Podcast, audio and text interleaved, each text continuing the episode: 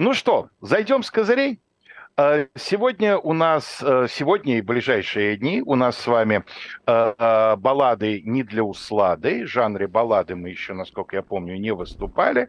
Ну и сегодня баллада о гордом короле, не любившем Иудина племени как обычно, вне всякой связи с происходящими событиями. Все не понимаю, что, сразу... что могло натолкнуть, так сказать. Вы знаете, ну, ничего, конечно, что может в нашей повестке натолкнуть на это. Поэтому зайду сразу с козырей. Так. Да, если, если ничего нет, то заходить надо сразу с козырей. Надо отбирать свое, как говорят э, картежники, а потом уже, так сказать, что заберут, то заберут.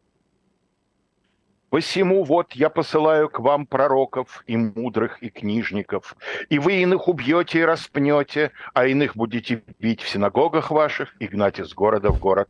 Да придет на вас вся кровь праведная, пролитая на земле от крови Авеля праведного до крови Захарии, сына Варахиина, которого вы убили между храмом и жертвенником. Истинно говорю вам, что все сие придет народ сей и Иерусалим, и Иерусалим, избивающий пророков и камнями побивающий посланных к тебе. Сколько раз хотел я собрать детей твоих, как птица собирает птенцов своих под крылья, и вы не захотели. Все оставляется вам дом ваш пуст. Евангелие от Матфея, глава 23 вот это, э, это и не только это в Библии есть и другие места, в котором еврейский народ предупреждают о нежелательных последствиях его существования. Но э, это такой просто наиболее яркий, наверное, наиболее известный текст. Все это делает евреев абсолютно идеальным народом для того, чтобы его в нужный момент преследовать. Ну, потому что ничего никому объяснять не надо. Вот, пожалуйста. Христа распяли, все, получите и распишитесь. Можете не расписываться, поставьте крестик в угол. Значит, а дальше у правителя возникает естественный вопрос. Вот когда наступает то самое время? И здесь мы встречаемся с вами с двумя принципиально разными типами правителей. Правителями-прагматиками, которые исходят из того, что есть, когда уместно, а есть, когда неуместно, и когда неуместно не надо. И есть правители идеалисты, которые считают, что раз дело святое, то надо всегда. Давайте начнем с первых. В раннем Средневековье к евреям, расселившимся по Европе, сегодня будем говорить о Европе, хотя огромные еврейские общины существовали и в Азии, и в Северной Африке. Ну, так уж получилось, что мы с вами европоцентричны, вот давайте сюда и посмотрим. Так вот, в раннем Средневековье в Европе многие правители, подавляющее большинство правителей, относились к евреям покровительственно. Это отношение э, крыши к крышуемому. Да? Крыша, так сказать, пользуется крышуемым, но заинтересована в том, чтобы он себя неплохо чувствовал. Иначе кого мы будем крышевать? Поэтому короли, герцоги и графы, епископы в своих епархиях э, зачастую берут евреев под свое покровительство. Другое дело, что за это покровительство евреям надо платить. Иногда напрямую, в виде некоего налога или даже десятков налогов. Иногда в виде налогов косвенных. Ну, Кто например, кому платил, Алексей Валерьевич? Евреи платили тем правителям, евреи когда, чтобы они их крышевали. Да. Совершенно верно, совершенно классические, вполне нам понятные отношения. Ну, например, э, там, э, например, герцог Бургундский мог установить правило, что со всех сделок, в которой хотя бы одной стороной является еврей, определенный процент идет в его казну. Евреи относились к этому, как правило, с пониманием. Они понимали, что что они оплачивают они оплачивают право жить среди другого народа, коренного народа, они понаехавшие, это понятно, значит, жить среди коренного народа по своим правилам. Вот, собственно, на самом деле, ведь главная претензия к евреям вплоть до сегодняшнего дня заключалась в том, что вы не такие, как мы. И там, где к евреям отношение было прагматическое, а, евреи оплачивали возможность жить компактно, ведь первоначально слово «гетто» не имело того жуткого значения, которое оно имеет сегодня после Второй мировой войны. Это был еврейский район города, и все знали, что евреи там живут не потому, что их туда загнали, а потому, что им так удобно. И сегодня, насмотревшись на Чайна-тауны, на другие этнические районы, мы понимаем, да, люди переехали в чужую страну, им тут трудно, языка они не знают, им не хочется расставаться со своими обычаями и традициями. Вот они продолжают жить среди людей той же культуры, тех же обычаев и всего прочего. Вот за право жить в своих районах, совершать браки и другие обряды по своим, э, так сказать, священным законам не смешиваться с местным населением, если не хочется этого делать. Как правило, не хочется. То есть поддерживать традиционный образ жизни, перенести с собой кусочек своей родины, вот за это евреи платили. Более того, вот это прагматическое отношение к евреям находит иной раз, э, ну, на мой взгляд, совершенно блестящее выражение. Вот графу Безье, одному из французских аристократов, я бы вручил просто орден. Орден за изобретение еврея как платежной единицы. В 1121 году он в приданное своей дочери которая выходила замуж, помимо недвижимого и движимого имущества, дал, знаете что?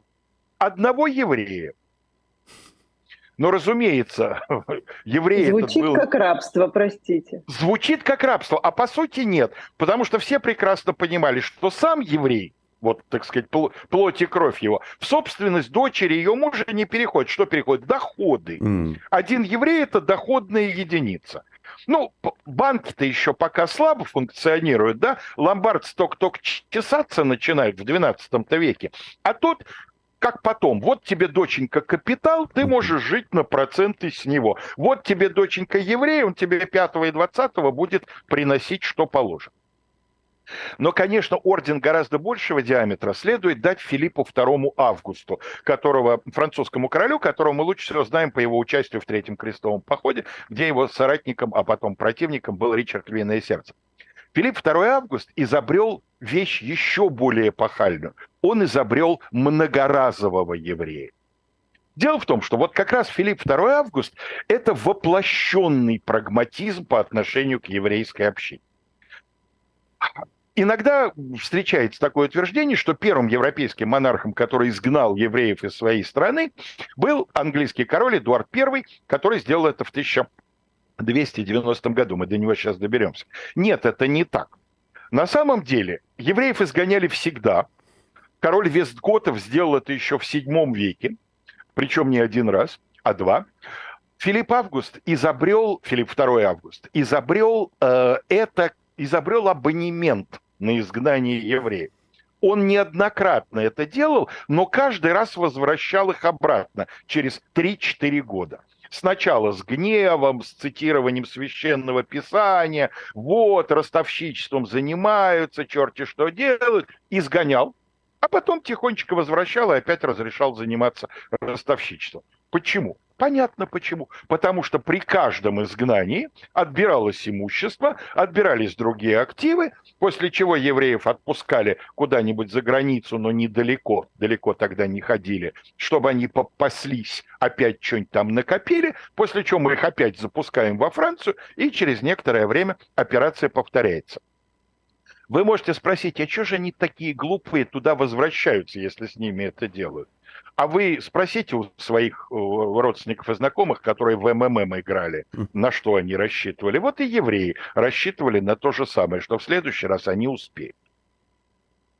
А, Эдуард I действительно прославился и не только изгнанием евреев из Англии, но и тем, что вообще Англия страна с очень давними антисемитскими традициями и во многих отношениях заслужила свои награды за первенство. Например, первый официально зарегистрированный кровавый навет, то есть обвинение евреев в э, принесении христиан в жертву с э, религиозными целями, это убийство некого Вильяма из Норича, который то ли был, то ли не был, убийство то ли было, то ли не было, э, значит, эм, судебного решения, которое бы утверждало, что оно было в конечном итоге, получить не удалось, но, тем не менее, это первый такой вот известный европейский кровавый навет.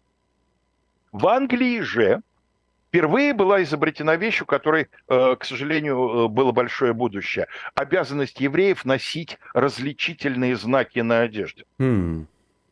Ну, потому что такую ценную вещь надо сразу видеть. Пока ты будешь подслеповато щурясь, там вглядываться в форму носа и вслушиваться в особенности акцента. А тут вот прямо, так сказать, stamped and seal, да, и все уже э, сразу видно, можно, так сказать, приниматься за. В 1290 году Э, король Эдуард I, который вообще изобретатель образцов. Считается, что именно при нем примерно в те же годы, чуть позже, собрался так называемый Model Parliament, образцовый парламент. Парламент, который потом, вот этот образец, он потом стал вот развиваться и до, дошел до нынешнего состояния. Вот он же в 1290 году провел образцовое изгнание евреев из страны. Им велено всем было в короткий срок покинуть. А что с имуществом? А имущество можно унести столько, сколько можно унести в руках. Это сегодня хорошо уходить с банковскими карточками, правда, да? А в то время, если ты богатый человек, то ты немного из своего имущества сможешь унести.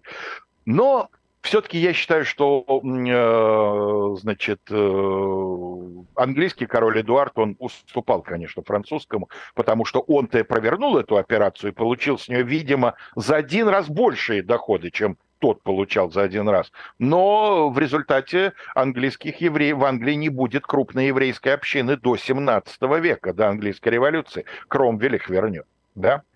Так что он сам зарубил курицу, которая несла золотые яйца. Такого рода изгнания практиковали герцог Бургундии, герцог Австрийский. Все это происходило не раз и не два. Это примеры, когда мы либо, вот как Филипп, значит, ставим это дело на конвейерную основу, либо, как Эдуард, когда нам срочно нужны деньги, а деньги были срочно нужны, на самом деле, причина этого изгнания хорошо понятна. Эдуард I столько воевал и на острове, и на континенте, что просто казна пришла в упадок, и таким вот образом он решил ее пополнить. Но были, конечно, и идейные. И, по-моему, самый яркий пример идейных королей, э, которые, значит, к еврейскому вопросу относились не э, с э, мещанской точки зрения, а с точки зрения высокой, это так называемые христианнейшие или католические монархи Фердинанд Арагонский и Изабелла Кастильская. Сразу же при завершении реконкисты испанским евреям было велено либо принять крещение, либо, э, соответственно, покинуть страну. При этом для того, чтобы их королей не заподозрили вот в этой самой мелочной корысти, им было дано евреям три месяца было объявлено, что в течение этих трех месяцев они со своим имуществом могут э, оставаться под королевской защитой и передвигаться по территории Испании никто не, не имеет права их трогать. То есть, пожалуйста, уходите, пожалуйста, уносите не только то, что в карман, пожалуйста, продавайте свои дома, вот вам три месяца. Ну, правда, надо понимать, что в таких условиях, конечно, покупатели домов не торопились платить за них хорошие деньги, поэтому те, кто решил уносить ноги, они не принимать чужую веру, они эти дома продали практически за бесценок. Тех, кто крестился, но тайно продолжал исповедовать свою веру, их же было хорошо видно. Это, э, в общем-то, для доносчика достаточно легкая э, пища, потому что э, для того, чтобы оставаться правоверным, неважно кем, иудеем, мусульманином, христианином, надо соблюдать огромное количество правил заподозрил еврея в том, что он остался по внутренним убеждениям евреев, угости его бутербродом с колбаской. И тебе сразу все станет понятно. Дело техники. Дальше Святая Инквизиция свою работу туго. Ну, если, все, если мы говорим об этих местах, то все-таки с хамоном, скорее всего. Бутерброд с хамоном там. Ну, разумеется, да. Хотя я вам хочу сказать, не надо э, совсем уж считать, что испанцы настолько, так сказать, тупее немцев и итальянцев, что даже колбасы изобрести не могли. Ну, с чем-нибудь там, чем-нибудь трефным, да, с угрем, пожалуйста.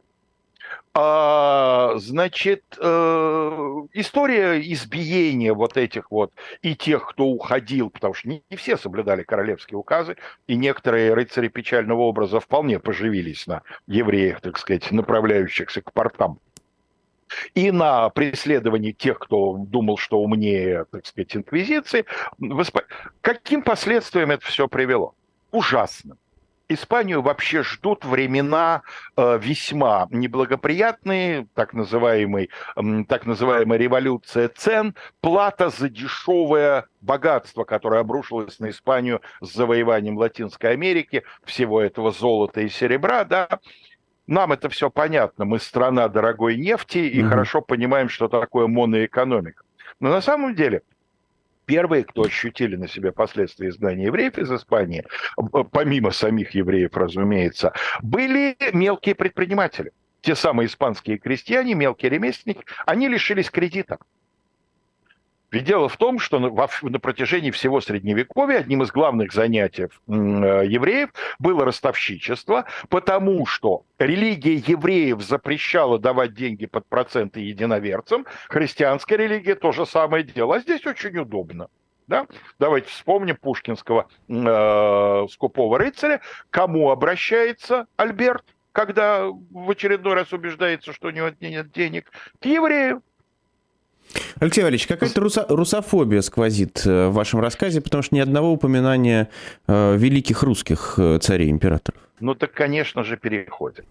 Значит, э, евреи в большом количестве сразу свалились э, на многострадальную российскую землю, когда эта земля в очередной раз приросла новыми районами. То есть, собственно, евреи никуда не перемещались в этом случае. Просто Россия решила, так сказать, вернуть себе некие свои исторические земли при матушке Екатерине и вместе со своими историческими землями приобрела, значит, несколько миллионов неисторических новых подданных. Екатерина к еврейскому вопросу относилась абсолютно спокойно по-европейски. Да, вот она, так сказать, разрешила евреям сохранить свое самоуправление, э, за э, отдельные налоги иметь. В общем, все вот как вот в этой идеальной картине, с которой я начал. Да? Евреи оплачивают свое право жить по тем законам и канонам, которые им э, приятны. Но дальше – Екатерина не могла проигнорировать э, глубинное возмущение, которое, так сказать, в э, груди ее старых подданных заклокотало. И, собственно, поводом для введения знаменитой черты оседлости стали настоятельные требования московских купцов. Матушка, погибаем, понаехали, торгуют дешево, деньги дают, так сказать, в рост за грабительский процент, а слабони, оборони. И вот здесь пришлось принимать меры, которые, впрочем, для того времени не были ничем чрезвычайным. Черта оседлости – евреи лишены свободы передвижения. Простите, а кто в России ее имеет, эту свободу передвижения в конце XVIII века? Угу. Дворяне передвигаются туда, куда им служба велела. Ну да, уже есть указ о вольности дворянства. Ну, хорошо, дворяне чуть более свободны. Остальные сидят, где положено. Поди получи право на перемещение куда-нибудь. Так что евреи сначала, в общем, ничего нового для себя радикального не почувствовали почувствуют они правление Николая Павловича. Николай Павлович был прагматик, и он считал, что если евреям позволять жить по их, так сказать, канонам, то государство недополучит в результате чего, наверное, самое известное его мероприятие по еврейскому вопросу – это начало э, распространения на евреев рекрутской повинности. Причем, если на христиан она распространялась достаточно взрослого возраста, да, парня моложе 18-19 лет в рекруты не отдавали, то на евреев с 12 лет. А зачем ему дети-то, господи? А его же нужно подготовить для того, чтобы он э, стал э, похож на цивилизованного человека. Ух. Мы русского парня берем в 18 лет, мы получаем русского парня. Это же чучело надо еще, так сказать, 6 лет обучать языку и так далее. В результате мы берем этих еврейских детей. На них есть норма, да, каждая еврейская община должна каждый рекрутский набор столько-то поставить. Значит, мы берем этих еврейских детей, мы определяем их в специальные учебные батальоны, батальоны кантонистов, это что-то вроде суворовских училищ, только гораздо более жестких, и там начинаем из них делать настоящих русских солдат. Их крестили, кого насилием, кого обманом, да, тех, кто отказывался креститься, им устраивали такую жизнь, что они нередко в конце концов соглашались. И, собственно говоря, э, в XIX веке всем было понятно, когда про старого склочного, с тяжелейшим характером еврея, говорили, ну что вы хотите, он из николаевских кантонистов. То есть он 6 лет пробыл в кантонистах, потом 25 лет в армии, 6, 6 лет в зачет не шли, да, и вот он вернулся, да, юридически он полноправный, э, так сказать, человек, но, как правило, э, тиран, рукосуй и прочее, прочее, такой унтер-офицер. А, известно, что личным антисемитизмом отличался Александр III, но он вообще очень любил подчеркнуть свою русскость и, видимо, считал, что это ее, э, так сказать, органически присущая часть. Гораздо более сложный вопрос. Эм, э, это э, Николай Александрович, последний русский император, так сказать, святой и, и прочее. Про него много слухов, немало лишнего говорят. Но вот документ. Документ этот хорошо известен. Это его письмо, написанное в 1907 году. Э, его ответ Петру Аркадьевичу Столыпину, который, э, как глава правительства, предлагал отмену некоторых ограничений в правах для евреев. Столыпин как... Столыпин русский... понимал, откуда гре... зреет революционная ситуация. Конечно. Он, как русский дворянин, так сказать, с такими предками, что произносить их фамилии можно только стоя, сам не очень любил эту публику, да, но он, будучи абсолютно трезвым и разумным человеком, прекрасно понимал, что если вы, если вы требуете от меня Э, подрубить корни революционного движения, то надо начать хоть немножечко по-человечески относиться к национальным окраинам. Столыпин же не только за евреев ходатайствовал, да, там и по западному краю, и по Закавказью у него были очень интересные, очень разумные инициативы. Так вот, Столыпин представил записку от лица правительства. Что ответил Николай Александрович? Мне кажется, это замечательно. Возвращаю вам журнал Совета Министров по еврейскому вопросу неутвержденно. Несмотря на самые убедительные доводы в пользу принятия положительного решения по этому делу, внутренний голос все настойчивее твердит мне, чтобы я не брал этого решения на себя. До сих пор совесть моя никогда меня не обманывала, поэтому и в данном случае я намерен следовать ее велениям. Я знаю, вы тоже верите, что сердце царева в руцах Божьих. Да будет так, я несу за все власти, мною поставленные, великую перед Богом страшную ответственность и во всякое время готов дать ему в том ответ. Ну, я искренне надеюсь, хотя и не верю в то, что Николай Александрович сейчас отвечает перед Богом за все свои сердечные поступки. Я просто не очень понимаю, почему население России за его, э, значит, голосуй сердцем э, должно было отвечать всем тем, чем оно потом потом ответил. Вот. И не только еврейское Вообще, конечно, гени- гени- гениальная аргументация. Знаете, вот а, сердце подсказывает гениаль... вот так. Да, сердце подсказывает. Причем сам же признает, Собакин да. сын, да, признает, несмотря на все вот весомые аргументы. Вы все очень хорошо изложили, обосновали. Но сердце не обманешь. Сердце царское, но и вещи, да. Вот. Что касается советского руководства. Ну, конечно, э, по еврейскому вопросу самый интересный, эм, так сказать, персонаж, ну, о живущих ни слова, э, а из тех, кого уже нет среди нас, к счастью, э, конечно, Иосиф Виссарионович.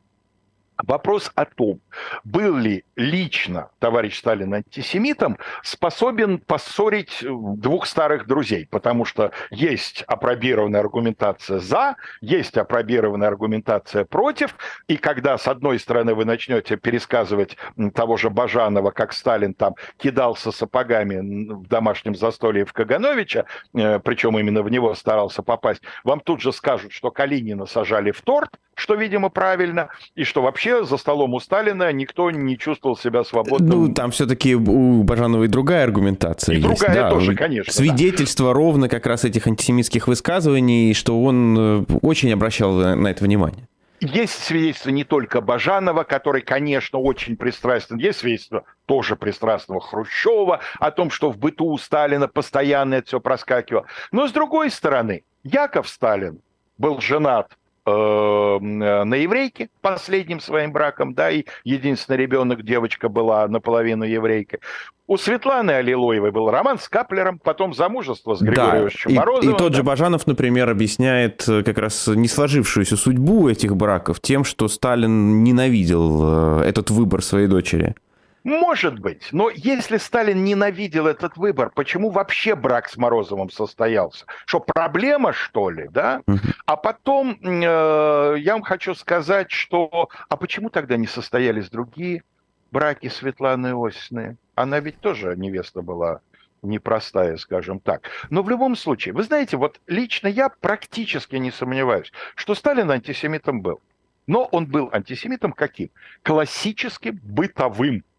Да, вот рассказать анекдот. И, вот и по вашей классификации рациональным. Абсолютно. Когда обрушивается на советских евреев гонение?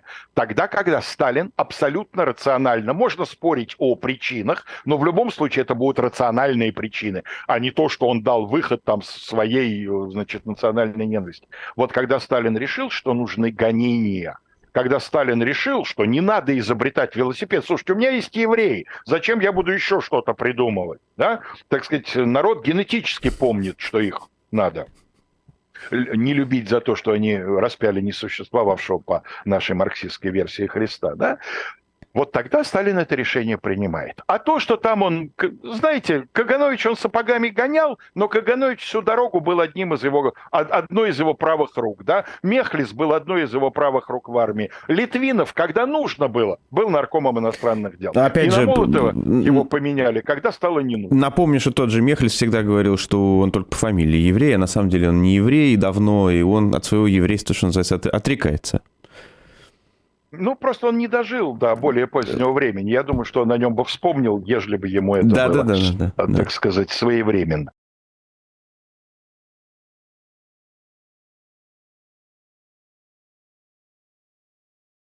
Ну, Святой Грааль в данном случае в переносном смысле, разумеется, как некий символ, как что-то, к чему стремятся, да, что-то, чего ищут. Вот в данном случае эм, за этим самым Святым Граалем скрывается Родина, да, о, о рыцарях, отвергнутых Родиной, не всегда, скажем так, по их э, желанию, хотя были и такие случаи, когда они сами к этому стремились. Значит, э, мы сегодня не рассматриваем случаи отдельных иммигрантов. Да, конечно, история человечество полна ситуаций, когда государство обрушивалось на каких-то отдельных людей. Так. Ну, вот, например, сразу хочу сказать, что мы... У нас какие-то проблемы, Алексей Валерьевич. Алексей Валерьевич, дорогой, а давайте мы попробуем переподключиться, может быть, потому что вы все время у нас зависаете. Передачи очередной... Алексей Валерьевич, Нет, вы нас не слышите. Сделаем... Я надеюсь тогда, что нас Василий слышит. Это, да? это красиво, да. понимаешь, думаю, такой что вообще разговор. придется сделать это при, принудительно. Да, мы mm-hmm. сделаем это принудительно сейчас, да, с Алексеем Валерьевичем, чтобы он увидел, что вот, да, вот, по крайней мере, я вижу, что-то происходит. Во, Алексей Валерьевич, вы вернулись к нам. Ну да, но это вот Василий, видимо, сделал, потому что я ничего не успел. Да, да, ну потому что нормально, попадали, нормально меня он слышно? заново подключил. Теперь меня слышно хорошо? Да. Да. Ну вот, значит, я не знаю, слышно меня было или нет, я хочу сказать, что сегодня мы с вами не говорим о случаях отдельных иммигрантов.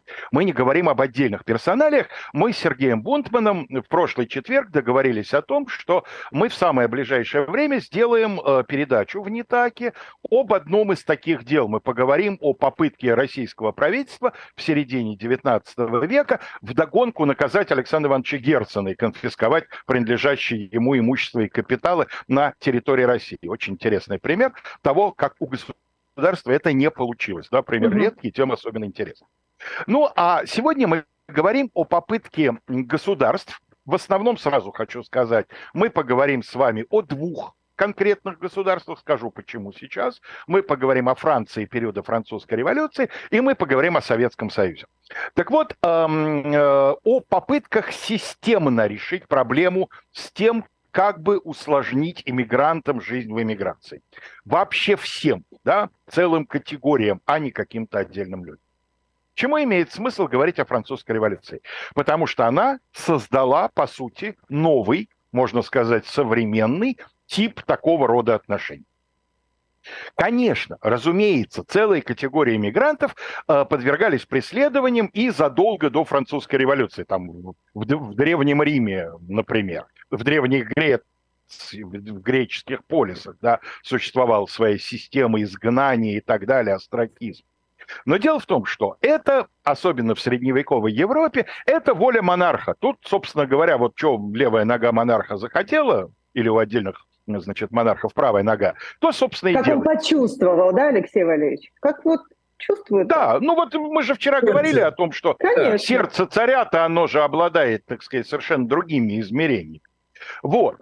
Великая французская революция попыталась установить, и до какой-то степени ей это удалось, новое положение человека в обществе. Декларация прав человека и гражданина, она провозгласила некоторые совершенно революционные принципы. Правда, надо справедливости ради сказать, что за несколько лет до этого это сделало, сделали будущие Соединенные Штаты, но э, если мы говорим о Европе, то эхо как бы американское до Европы дошло, в общем, значительно позже. Для Европы пример это, безусловно, революционная Франция. И вот первая э, статья этой декларации «Все люди рождаются свободными, равными в правах». Э, четвертая статья «Свобода состоит в возможности делать все, что не вредит другому». Таким образом, осуществление естественных прав каждого человека ограничено лишь теми пределами, которые обеспечивают другим членам общества пользование теми же самыми правами. Ну и 17-е, последнее, собственность, как неприкосновенное священное право, не может быть ни у кого отнята – Иначе, как в случае, если это очевидно, требует законным образом удостоверенная общественная необходимость и под условием справедливого и предварительного вознаграждения. И поэтому иммиграция из Франции в первые годы, первые, я бы сказал, два года революции, 89-й, 90-й, первая половина 91-го, была сравнительно свободной.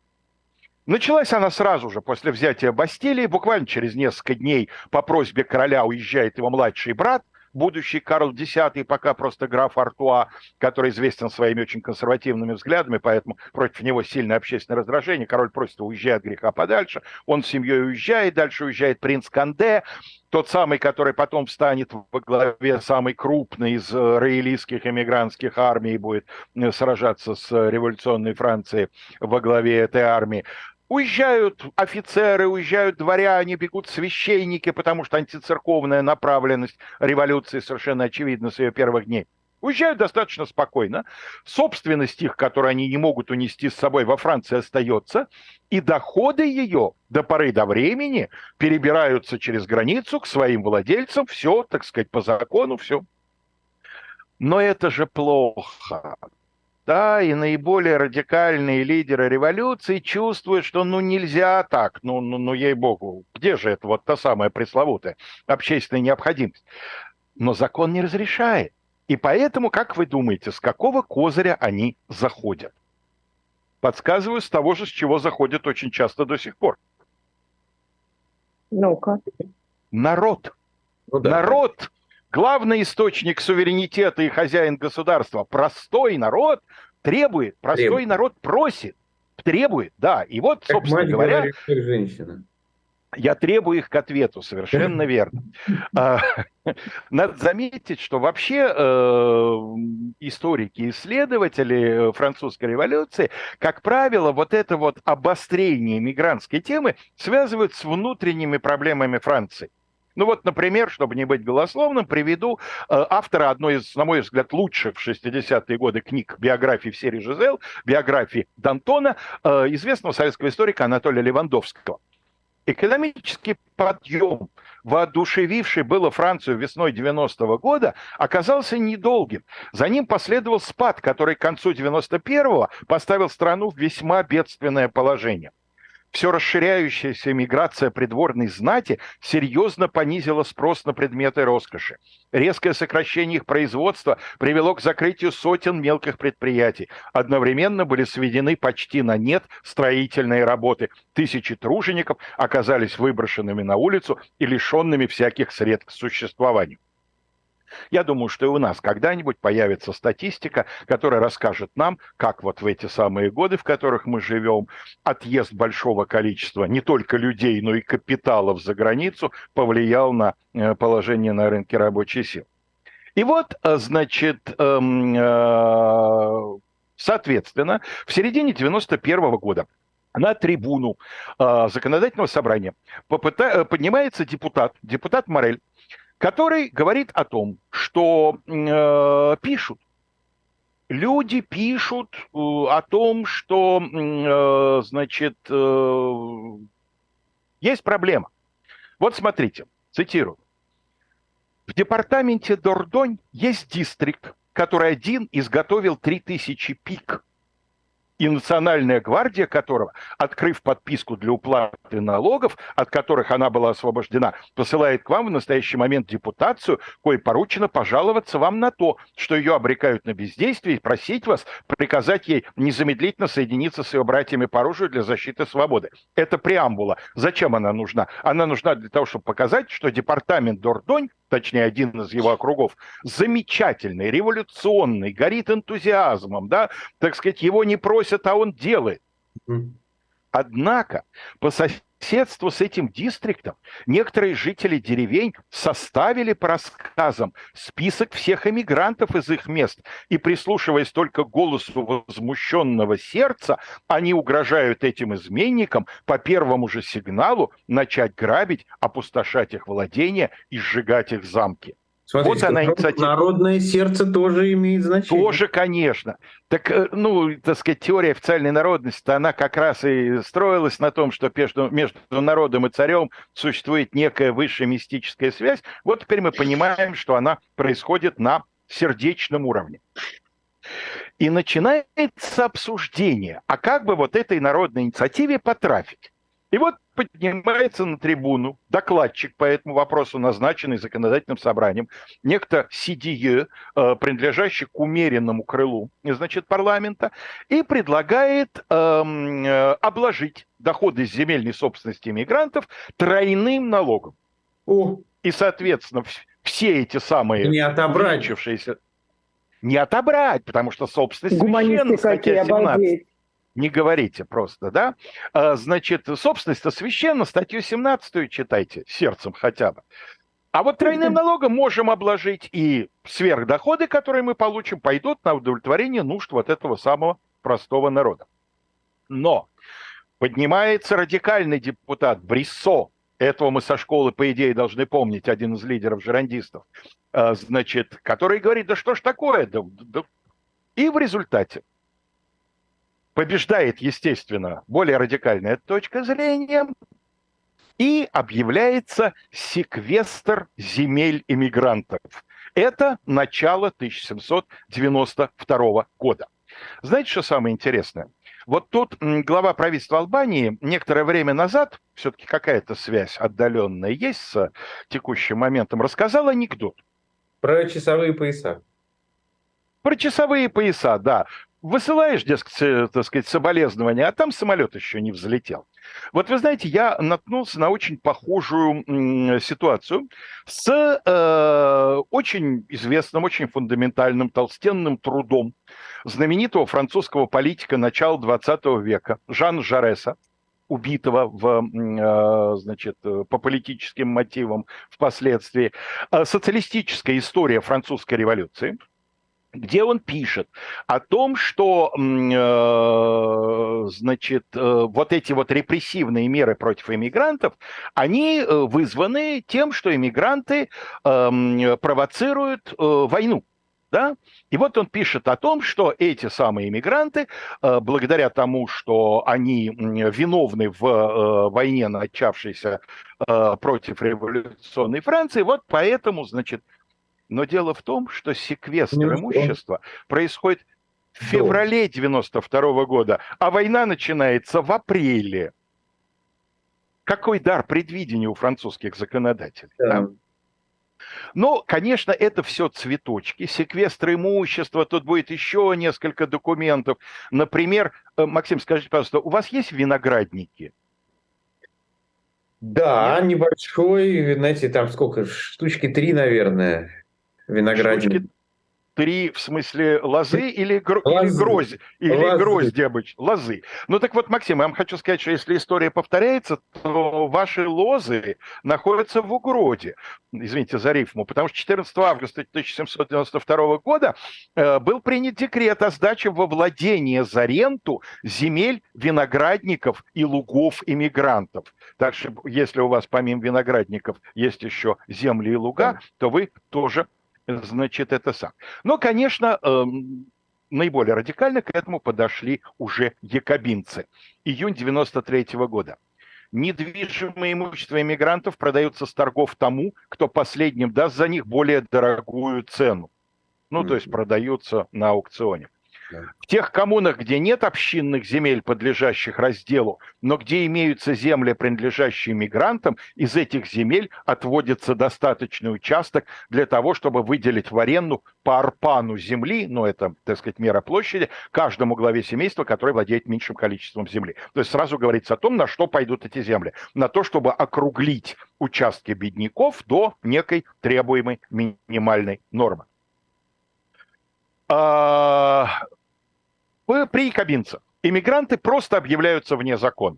Вот это все виноградники, вот эти земельные участки в какую-то там аренду. Ерунда это все. Просто вне закона. В случае нелегального возвращения смертная казнь однозначно и так далее, и так далее. Кстати, наткнулся я на одну интересную, один интересный интересный факт.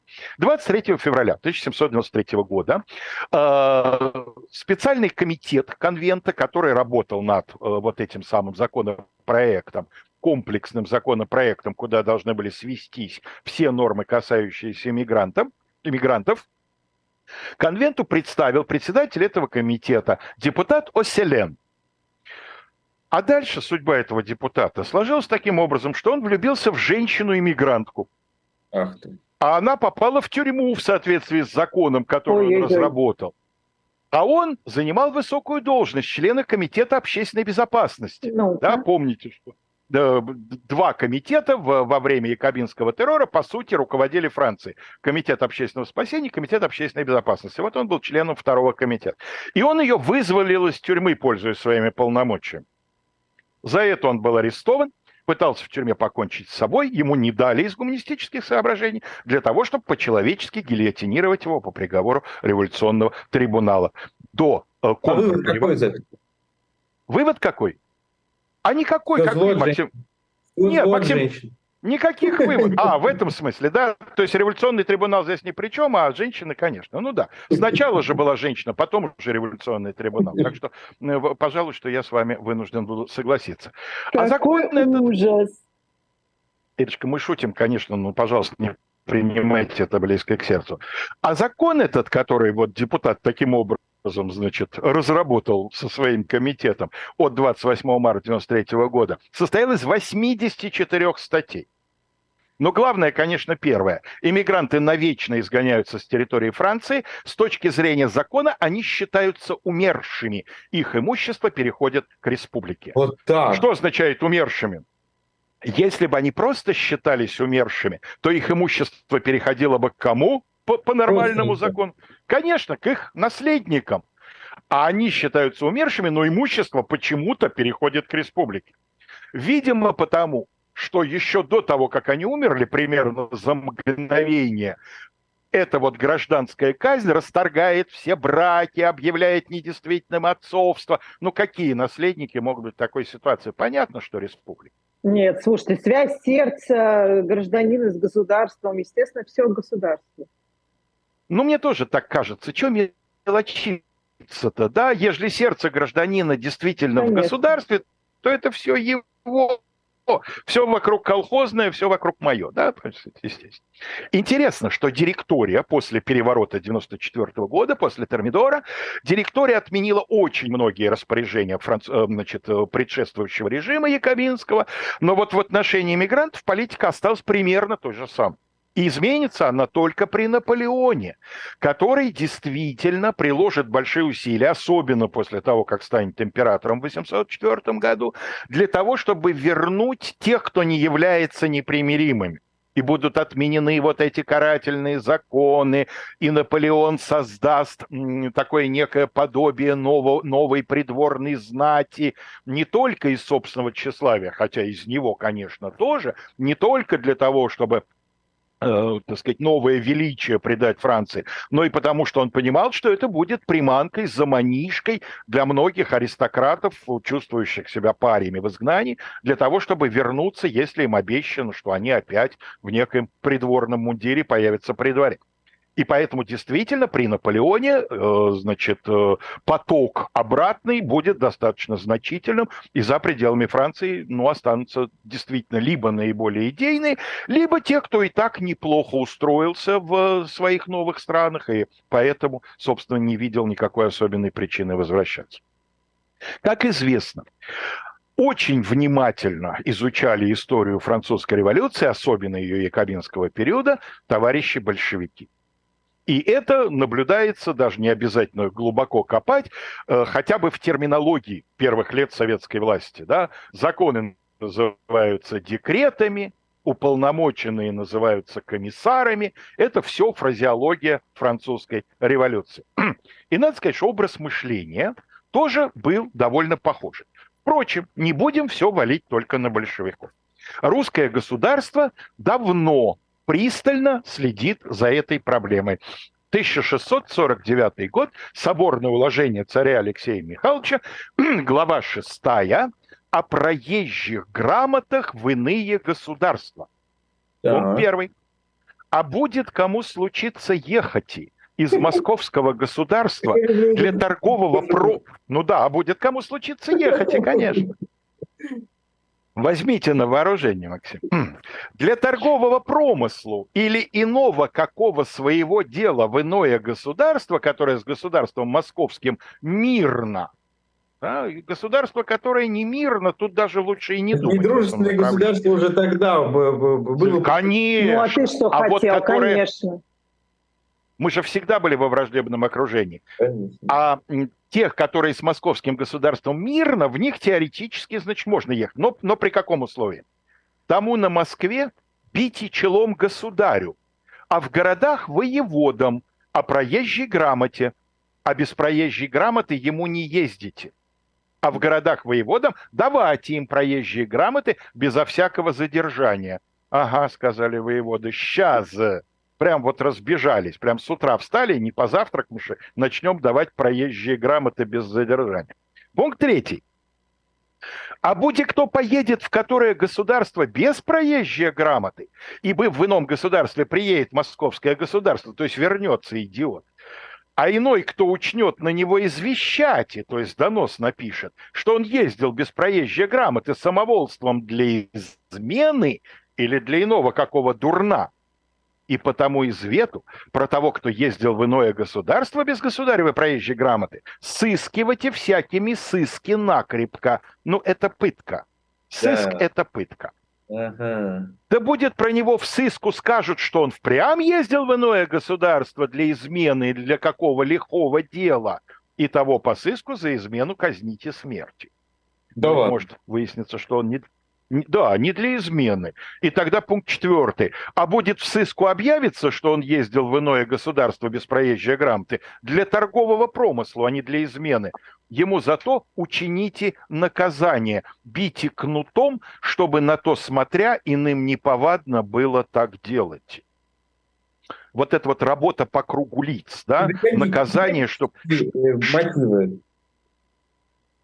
Что вы говорите, Максим? Педагогические мотивы. Конечно.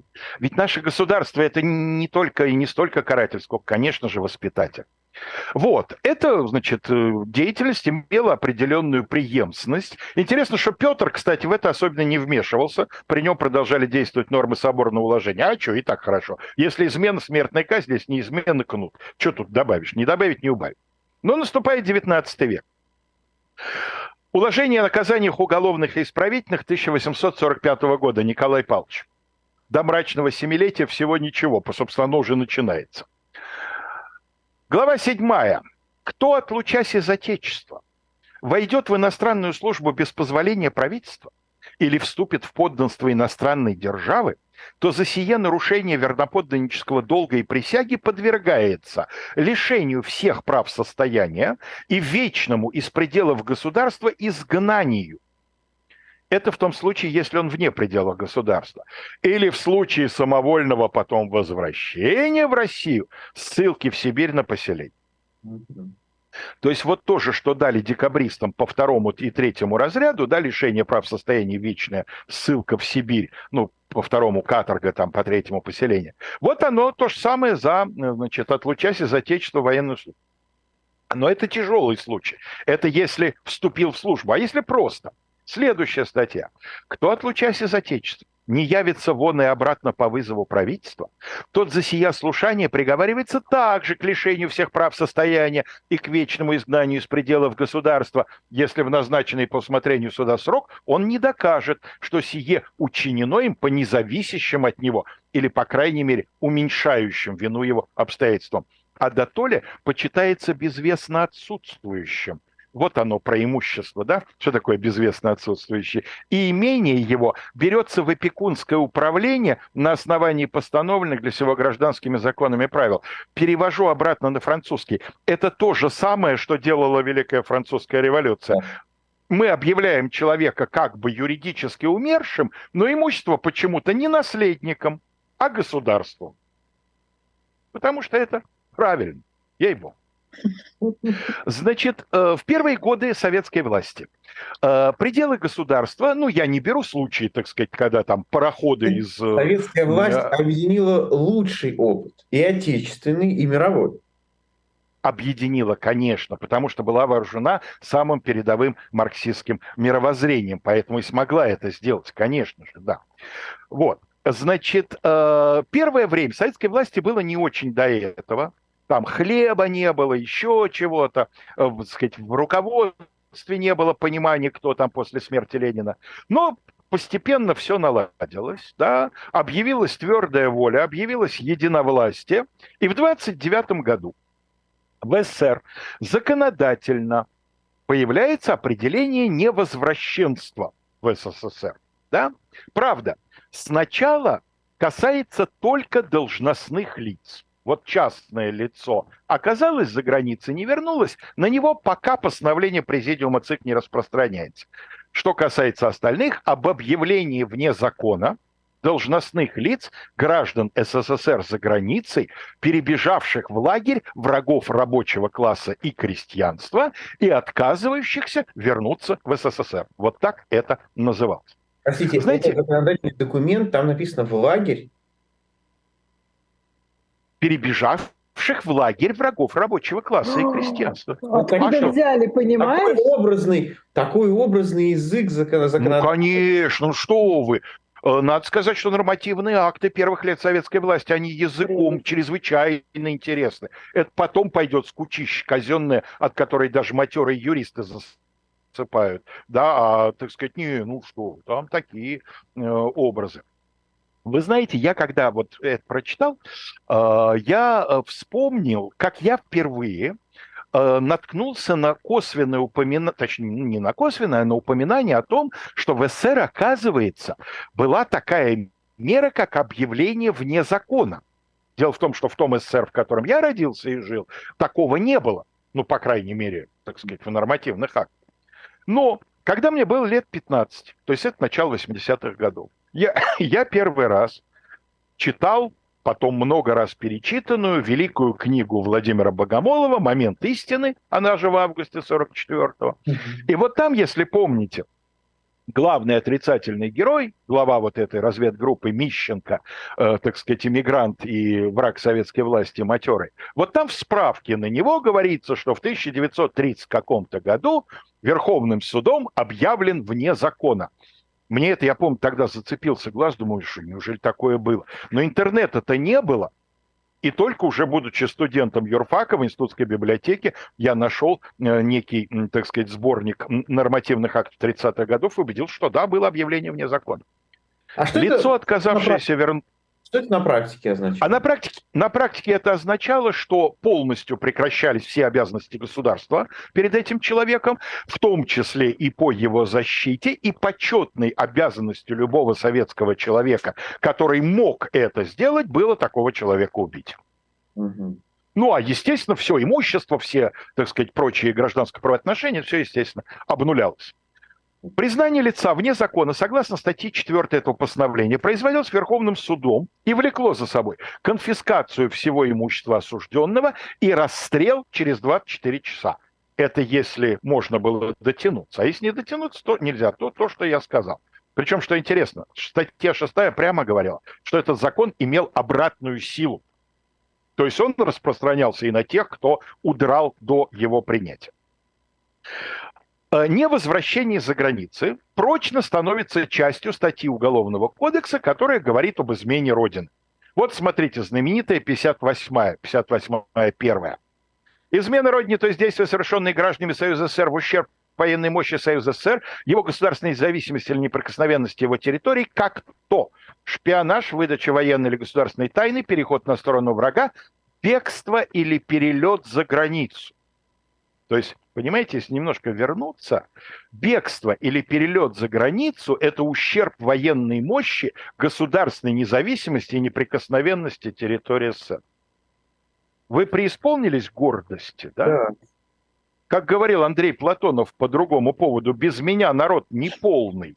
Вот, собственно говоря, в этой норме это сказано. Ежели ты, сволочь, от народа отделился, то ты тем самым нанес ему ущерб. Ну, в общем, там расстрел с конфискацией при смягчающих обстоятельствах на срок до 10 лет, опять же, с конфискацией. Интересно, что Уголовный кодекс 60-го года, который, казалось бы, очень сильно отличается от своего террористического предшественника, определение измены Родине сохраняет практически то же самое – бегство и перелет за границу. Но самое, конечно, интересное, ну, удрал уже, да, удрал уже за границу, там не всегда его там можно достать, Троцкого и того достали не с первого, так сказать, не с первой попытки. Но, конечно же, заложники. Ну, естественно, как могла советская власть заботе о народе, о целостности государственной независимости, не обратить внимание на родственников. И в 1934 году, в том же постановлении, говорится, в случае побега или перелета за границу военнослужащего, совершеннолетние члены его семьи, если они чем-либо способствовали готовящейся или совершенной измене, или хотя бы знали о ней но не довели об этом до сведения властей, караются лишением свободы на срок от 5 до 10 лет с конфискацией имущества. Сами понимаете, что доказывать, что не знали, должны они сами. И это довольно непростая задача. Остальные совершеннолетние члены семьи изменника – это те, которые, возможно, докажут, что они даже не знали. Остальные – совместно с ним проживавшиеся или находившиеся на иждивении к моменту совершения преступления, подлежат лишению избирательных прав и ссылке в отдаленные районы Сибири на 5 лет. Куманно, да? Этих-то в лагерь, а это всего-навсего ссылку. Ну, правда, куда-нибудь туда, в район Аймикона. Вот. И, э, что называется, по рогам. То есть лишение, э, значит, э, прав. Но поскольку здесь, в этом постановлении 1934 года допущена, на мой взгляд, вредительская оговорка про членов семьи военнослужащего, а что остальные, получается, могут лететь через границу, сбиваясь в стаи, что ли, и ничего тут их родственникам не будет, то всего год спустя, в 1935 году, это постановление Работает. было распространено на всех. На всех. Ну, что там военнослужащие? Подумаешь, у нас военнослужащие особенная каста, что ли? На всех. Ну и, конечно, э, когда я читал материалы к этой передаче, э, очень много было э, в всяких там в ЖЖ, в других блогах, очень много воспоминаний людей, которые уезжали легально в 70-е годы, когда приоткрылась форточка благодаря Хельсинскому заключительному акту, и некоторое количество, ну, довольно большое, людей уехали по еврейской линии для воссоединения семей и так далее, воспоминания о том, как советская власть их провожала. вот это то, что сейчас для нас доступно в основном в анекдотах про попугая, которого везут через границу, да, хозяин хоть тушкой, хоть чучелом, только давай из этой страны. Вот это вот, как все отбирали и все прочее, как, значит, э, э, квартиры, если государственные, понятно, но даже если кооперативные, тоже отбирали, как заставляли оплатить образование, полученное в советском вузе, как там то, все, пятое, десятое, тоже на этот счет есть замечательный анекдот. Вот, вот это все я, конечно, тоже начитался. Хотя времена вроде как стояли гораздо более э, вегетарианские, но задача заключалась в том, чтобы иммигрант уезжал с легким сердцем. Да? И по этому поводу один анекдот не могу не напомнить. Когда уезжает старый еврей, на таможне, естественно, шмонают, открывают все чемоданы, и сверху самого большого чемодана, прямо под крышкой, огромный портрет Сталина. И таможенник, обалдевший от этого, говорит, послушайте, Рабинович, гражданин Рабинович, а это-то вам там зачем? Ведь молодой человек, вы не понимаете, это лекарство от ностальгии.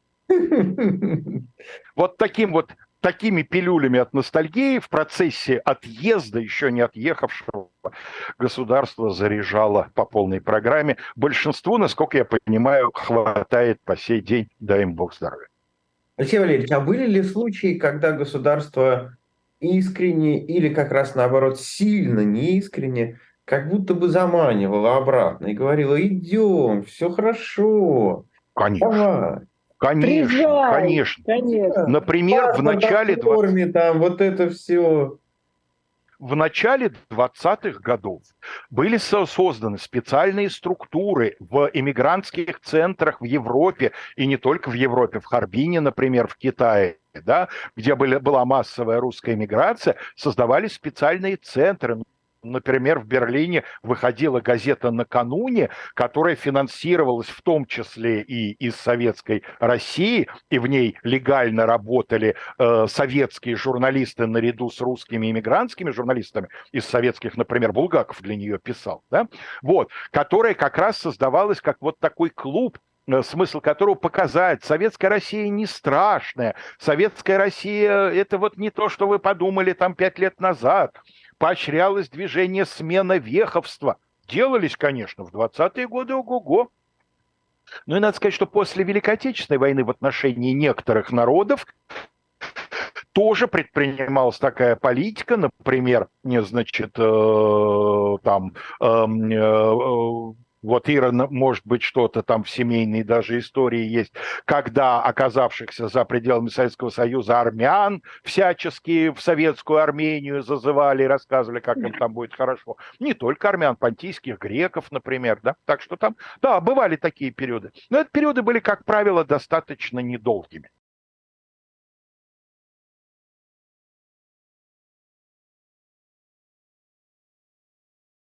Ну, разумеется, это чистейшее совпадение, потому что Максим не даст соврать. Мы оговорили тему этого нашего сегодняшнего включения два с половиной года назад, когда еще не был назначен э, вот этот вот единый день голосования. Поэтому бывает так, иногда случается, что наш, наше включение имеет какое-то отношение, но, э, повторяю, это совершенно, так сказать, чистое э, совпадение. Так вот, сегодня мы слушаем заключительную балладу нашего трехбалладного цикла, балладу о правителе, которого выбирали в отсутствие выбора. Э, сразу хочу сказать, вот наверняка клеветники сейчас начнут говорить, вот вы там, значит, на все святое. Бывает, такие ситуации в абсолютно демократической системе. Правда, надо сказать, что такие ситуации в абсолютно демократической системе – это всегда исключение. Это какая-то, какие-то совершенно особые обстоятельства. И ярким примером таких действительно абсолютно особых э, обстоятельств являются первые президентские выборы в США. Они были безальтернативными. А, президент, э, первый президент США Джордж Вашингтон был, по сути, единственным кандидатом и получил 100% голосов. Логично. Даже стеснительные диктаторы иногда получают 99 там, и 99 сотых, да, так сказать, тем самым позволяя допустить кощунственную мысль, что кто-то отдельные, значит, уроды могут быть и, и несчастливы их правлением. Кто-то кое-где у нас порой. Порой, да. А вот Джордж Вашингтон без всякого стеснения получил 100% голосов. Но, правда, надо сказать, что это не были выборы по э, тому демократическому демократическому стандарту, который существует сейчас. Это были выборы, э, которые осуществляли штаты, ну и, собственно говоря, вот эта, на наш взгляд, странная система, когда учитываются в Соединенных Штатах голоса выборщиков, она на самом деле э, очень логична, если помнить, что президент Соединенных Штатов буквально президент штатов, и да. голосуют штаты. А вот в Конституции, во второй статье, ныне действующей с конца XVIII века, говорится о том, что каждый штат имеет там определенное количество голосов, установлено каким образом это количество голосов, там, да, это количество сенаторов и представителей в Конгрессе от данного штата, совокупное суммарное, и э, каждый штат сам определяет, каким образом вот эти голоса, э, так сказать, пойдут потом на президентское голосование. В сегодняшних Соединенных Штатах это процедура всеобщие демократические выборы в соответствии со стандартами. Другое дело, что в подавляющем большинстве штатов победитель получает все. Если у штата 35 вот этих вот электоральных голосов, то тот, кто набрал, так сказать, большинство... На один голос больше? Да, на один, буквально на один голос больше, то он все 35 и получит. Два, по-моему, штата отличаются, там несколько более сложная, э, значит, ситуация, которая подразумевает, что голоса выборщиков могут быть разделены. Но в любом случае, Значит, вот на этих самых выборах 1787 э, года эм, э, Вашингтон получил, вот, как я сказал, все, что положено. А вот с вице-президентом, который избирался э, отдельно э, это сейчас они избираются в паре, а в конце 18 и в течение 19 века э, долгое время существовала такая ситуация, что вице-президент избирался отдельно.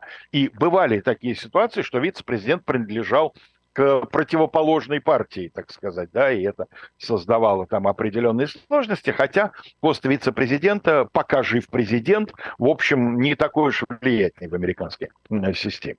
Но, конечно, в большинстве случаев выборы без выбора, это, да, чуть не, не ускакал. Другой пример ситуации, когда действительно выбор э, был обусловлен, э, ну, прям скажем, нестандартными обстоятельствами это избрание русского царя Василия Ивановича Шуйского. Вообще, вот, опять же, клеветники, это в данном случае я коллеге Мединскому подбрасываю идею, он у нас эм, э, пишет... Для нового учебника? Нет, для продолжения его старой серии «Мифы о России». Помните, там Мединский открыл, да. что русское пьянство это исключительно иностранцы придумали. Так-то у нас страна просто звенящей трезвости. Так вот, э, мне кажется, что в этой серии из нескольких томиков хвост прошел, да, это был редкий хвост, это был хвост Тиши. Тишин хвост у нас в эфире практически не появляется. Не появляется. Не появляется. Но ти, ти, это особенности Тишиной биографии. Будем считать, что это хороший знак, добрый знак. Это не знаю какой, но он редкий, это точно. Так вот, э, значит, эм, э, э, не хватает, мне кажется, в серии Владимира Ростиславовича эм, значит, э, книжки о том, что эм, приверженность России тоталитаризму и, так сказать, э, неограниченной власти, что это тоже миф. Смотрите, в то время как далеко не во всех ныне демократических странах даже приблизительно пахло демократией, то есть в конце 16-го, начале 17 века, в течение 15 лет в России трижды прошли выборы царя. Первый в 1598 году, заключительный в этот период в 1613. Да? Вы ну, да, наигрались еще вон когда. Да, демократия в действии. Дело в том, что мы просто, вы правы, Максим, я с вами готов согласиться, мы в нее уже наигрались. Да? Они еще никак не наиграются, а мы уже наигрались. Нам уже все понятно с 17 века. Так вот, средние из этих выборов происходили в ситуации, когда действительно, в общем, эм, страна находилась уже в глубочайшем кризисе, и эм, уже смутное время в разгаре. И хотя Василий Иванович Шуйский, конечно, не может быть назван кандидатом, так сказать, э, от согласованных сил, как можно было бы представить себе в такой ситуации, и он приложил большие усилия к тому, чтобы оказаться на этих выборах безальтернативным кандидатом, но, тем не менее, нельзя не признать, что, в общем, выбирать было особенно э, не. Э, выбирал его Земский собор, э, который еще со времен Ивана Грозного установился как некое такое собрание отдельных сословий русского государства. Конечно, этот собор не был даже по весьма широким представлением того времени легитимным, потому что э, принимали в нем участие не выборные от различных земель русского государства, а те, кто в данный момент оказался в Москве, там, сказать, по каким-то своим делам. То есть, по сути, царя в основном выбирала Москва, не было предложено никаких альтернативных кандидатур. Василий Шуйский всячески активно использовал популистскую риторику, в частности, его знаменитая крестоцеловальная запись, которая э, некоторым историкам напоминает Великую Хартию Вольности, он обещает ни на кого опалы ни по закону не накладывать, судить судом равных, управлять государством совместно с боярами. Ну, скажем так, история не дала ему шанса это сделать. В какой степени он сам виноват, вопрос дискуссионный. Вот. А, значит, эм, давайте посмотрим на выборы, которые э, на сегодняшний момент в истории, ну вот, занимают некие высокие места в этой самой вот э, по этому критерию абсурдности, наглости и всего прочего. Значит, я бы остановился на трех. Но, Максим, вы обещали мне помочь, и я слышал, что вы помните э, про это обещание, так что вы, пожалуйста, подключайтесь э, тогда, когда сочтете нужным. В любой момент подвинусь. А, трудно не вспомнить выборы президента Гаити. А, значит, 1964 э, год, к этому времени президентом Гаити уже был э, Док Дювалье, или Папа Док, как его называли, ну, потому что потом будет еще... о нем рассказывали. Мы о нем рассказывали, да, я просто хочу напомнить, что э, хотя у папы Дока не было ну, никаких оснований сомневаться в том, что он победит с большим отрывом, да, даже если будет от кого отрываться, тем не менее была применена очень изящная комбинация. Были объявлены парламентские выборы, а на бюллетене для парламентских выборов где, разумеется, были исключительно кандидаты из числа ближайших и вернейших сторонников Дювалье, была трудно различима, так специально напечатали, надпись «Дювалье президент Гаити».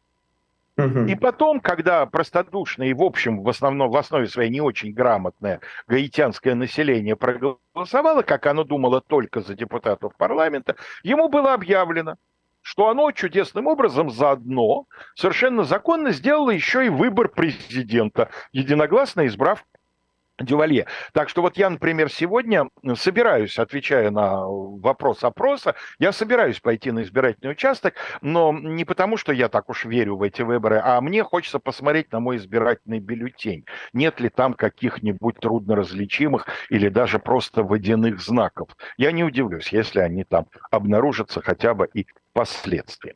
Вот. Эм, э, в книге рекордов Гиннесса есть своя так сказать, градация абсурдных выборов. И эта градация, точнее, в этой номинации победили выборы в африканском государстве Либерия, которые прошли 3 мая 1927 года. Я напомню, что Либерия – это изначально американская колония, которая была создана э, Соединенными Штатами в Африке именно для того, отсюда ее название Либерия, чтобы было куда направить освобожденных рабов в случае бывших рабов, да, в случае, если они не захотят оставаться в Соединенных Штатах, а захотят вернуться в родную Африку. Поэтому ничего удивительного в том, что Либерия очень старалась с переменным, скажем, успехом, но очень старалась эм, заимствовать то лучшее из американской политической системы, что там было, в частности, демократические выборы. И вот в 27 году Уже к этому времени дважды побывавший э, президентом э, Либерии Чарльз Кинг из партии истинных вигов э, решил переизбраться на третий срок. У него был альтернативный точнее, ему была альтернатива, был альтернативный кандидат из Народной партии, некто Томас Фолкнер, э, бывший мэр Магадиша. И э, э, выборы эти закончились, э, ну, собственно, э, были очень тщательно подсчитаны их результаты. Избирательная комиссия трудилась в поте лица, и получилось, что Кинг на этих выборах получил 243 тысячи голосов, Фолкнер получил 9 тысяч голосов. Победа в одни ворота, ну, что сказать, бывает. Единственная проблема, которая, собственно, и обеспечила попадание этих выборов в книгу рекордов Гиннесса, заключается в том, что, еще раз напомню, 243 за одного, 9 за другого. В то время в Либерии, знаете, сколько было зарегистрированных избирателей, мужчин, имеющих право голоса? 15 тысяч.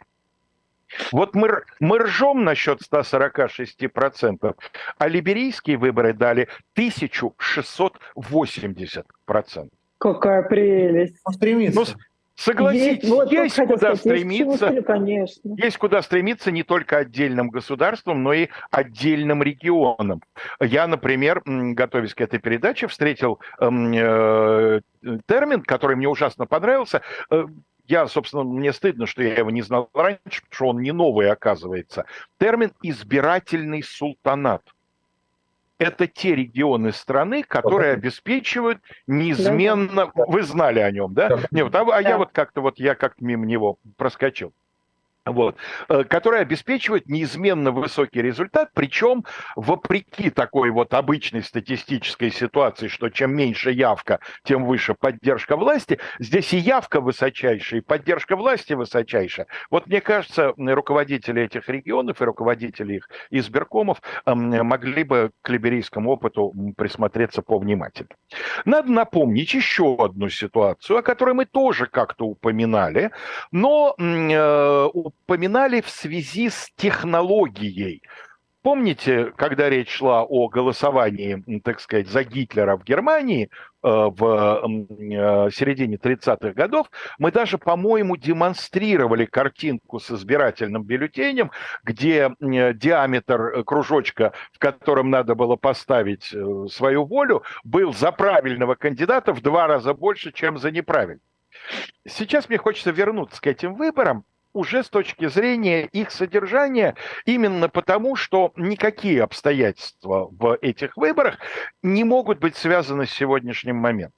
И я процитирую человека, который эти выборы видел своими глазами, потому что в это время был одним из западных журналистов, британских журналистов, работавших в гитлеровской Германии. Я думаю, что все, кто интересуется историей германского фашизма, либо прочитали эту книгу, она у нас не раз переиздавалась, выходила очень большим тиражом, либо, если вы почему-то ее пропустили, конечно, очень вам рекомендую с ней ознакомиться, Уильям Ширер «Взлет и падение Третьего Рейха». Обычно она в двухтомном варианте существует существует. А, выборы проходили, выборы проходили в парламент, поскольку поста президента в значит, э, Германии уже не было после смерти Гинденбурга и после разрушения фактического Веймарской республики. Так вот, выборы эти происходили против того, э, после того, как вопреки положению Версальского договора немецкие войска были введены в демилитаризованную Рейнскую область. История не сохранила для нас сведения о том, насколько корректно они себя там вели и называли ли их поэтому рейнцы э, вежливыми людьми, но такой вот момент был, и в Германии по этому поводу случилась небольшая эйфорийка. Вот как Ширер э, это все описывает. Иностранные корреспонденты, посетившие участки, отметили некоторые нарушения. В частности, открытое голосование вместо тайного – ну, действительно, это, в общем, сегодня считается нарушением принципа демократических выборов, хотя, например, в Австралии, которую никто, по-моему, всерьез не, не упрекал в отсутствии э, демократии, Нет, э, выборы... Это, это довольно проблемная с точки зрения демократии страна, но Проблемная, да, ну я совершенно как-то вот ну, не знаком конечно. с этим, но... Нам далеко еще даже до тех ну, проблем. Ну, конечно, там люди на головах ходят, откуда мы вообще не знаем, что там происходит. Это правда, да, Ир, ну, конечно, жить там, на, сказать, на, на самом деле это очень интересная штука с Австралией. Вы знаете, э, так уж получилось, что однажды учился я э, у женщины, которая как раз написал диссертацию по имиджу государства, так сказать. Э, и это удивительно, насколько у Австралии имидж... Чем дальше от Австралии, тем лучше. Чем ближе к Австралии, тем гораздо хуже. Э, это одна из немногих стран мира, у которой есть э, практически официальные концлагеря. Но фактически находятся они не на территории самой Австралии, они арендуют для этого какие-то там острова. Плюс ко всему законодательство об иностранных агентах, я не знаю, а, а точнее даже, знаете, как о финансировании НКО. Если государство хотя бы один цент вкладывает в какое-то НКО, запрещено комментировать все, что делает государство. Ну, понятно, критиковать нельзя просто то, что делает государство и так далее. Там действительно есть некоторые проблемы с демократией. Но, еще раз скажу, это все равно далеко от... Спасибо, спасибо, спасибо Максим. Вы возбудили во мне желание как-нибудь в, в, в одной из наших сказок повнимательнее присмотреться к австралийскому опыту. Я этого действительно не знал. Но вот в том числе там, например, э, открытое голосование, что, еще раз повторяю, с сегодняшними стандартами, конечно, не согласуется. И это, естественно, продолжает Шира, так как некоторые немцы боялись, и не без основания, что гестапо возьмет их на заметку, если они проголосуют против. Смотрите, то есть открытое голосование подавалось как э, благо для голосующих. Вы имеете возможность показать, что вы правильно проголосовали. Угу. И гестапо должно будет отвять да, со своими претензиями. Мне довелось писать репортажи о выборах в разных частях страны, и я могу с уверенностью сказать, что акцию Гитлера, имеется в виду вот войск в э, Рейнскую область, одобрило подавляющее большинство населения. А почему бы и нет? Разрыв Версальского договора, немецкие войска, марширующие фактически по немецкой территории, это одобрил бы каждый немец. Против проголосовали 540 211 человек, поставив его на высоту, которой не достигал в прошлом ни один правитель Германии. Это обеспечило ему власть над генералами, которые в кризисных ситуациях проявляли нерешительность, в то время как Гитлер оставался непреклонным. Это приучило генералов к мысли, что в иностранных и военных делах его мнение неоспоримо, они боялись, что французы окажут сопротивление. Гитлер оказался умнее. Наконец, оккупация Рейнской зоны, совсем незначительная военная операция, открывала, как понимал Гитлер, а кроме него только Черчилль, новые возможности в потрясенной Европе поскольку стратегическая обстановка коренным образом изменилась после того, как три немецких батальона перешли через Рейн. Люди, которые в нашем чате находятся на работе, а не отдыхают, как все остальные в это воскресное утро, сейчас, конечно, должны что-то написать по поводу того, ну вот видите, да, даже подлые англосакширы то но я хочу сказать, что э, мне, например, вот в этом тексте э, чудится некая э, едва уловимая авторская ирония, потому что, собственно говоря, в книге «Взлет и падение Третьего Рейха», когда, которую пишет человек, который хорошо знал чем это все для Германии закончилось, вот такое вот, так сказать, бесстрастное изложение, и даже вроде как одобрительное изложение событий, как мне кажется, иначе как иронию и напоминание о том, к чему все это Германию привело, воспринимать трудно. Но давайте, так сказать, перейдем к э, родным осинам. Еще один интересный э, пример того, как э, безальтернативные выборы проходили, в общем-то, если не в демократической, то уже, безусловно, взявший курс на э, становление демократической системы стране. Я говорю о Советском Союзе позднего, можно сказать, последнего, да, Извините, прежде чем перейти к выборам, э, первым и последним выборам президента СССР, вот какой пример. Э, я встретил его сейчас, ну не сейчас, там, вчера в интернете, но дело в том, что я прекрасно помню то издание, о котором э, сейчас пойдет речь. Оно у меня было дома. Я его купил в магазине «Прогресс» на Зубовском бульваре копеек за 10. Купил, потому что таково Простите, было... а где на Зубовском был магазин «Прогресс»? А на Зубовском был магазин «Прогресс». Я, честно говоря, даже не знаю, что там сейчас. Э, вот если встать спиной к АПН, к РИА Новости, да, ага. то напротив вот такое а, все, к новостям, то на противоположной да, стороне прекрасно. такое вот высокое серое здание, да, и это было здание издательства «Прогресс», а на первом этаже располагался совершенно замечательный магазин, э, школа моя находилась по соседству, это была английская спецшкола, мы постоянно в этом прогрессе паслись, покупая какие-то учебные пособия, покупая еще что-то там, газету можно было купить англоязычную для уроков газет в старшем классе и так далее. И вот, значит, в 83 году в правление Юрия Владимировича Андропова возникает слово, которое мы до этого, ну, то ли вообще не слышали, то ли, по крайней мере, оно не было в постоянном обиходе. Контрпропаганда. О. Мы должны не делать вид, что то, что клевещут наши политические партнеры, что этого нет, а мы должны на это отвечать.